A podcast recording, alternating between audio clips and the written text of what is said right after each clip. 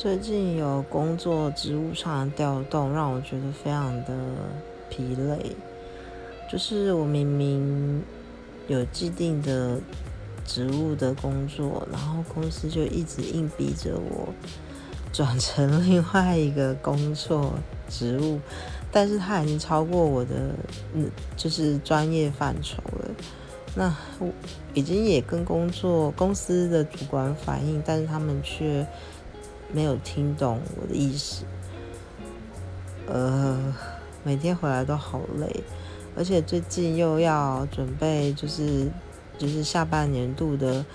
就是集合的面试，我就觉得我做了前半年的呃努力，就觉得好像会会 就是都白费了。我觉得公司到底在干什么？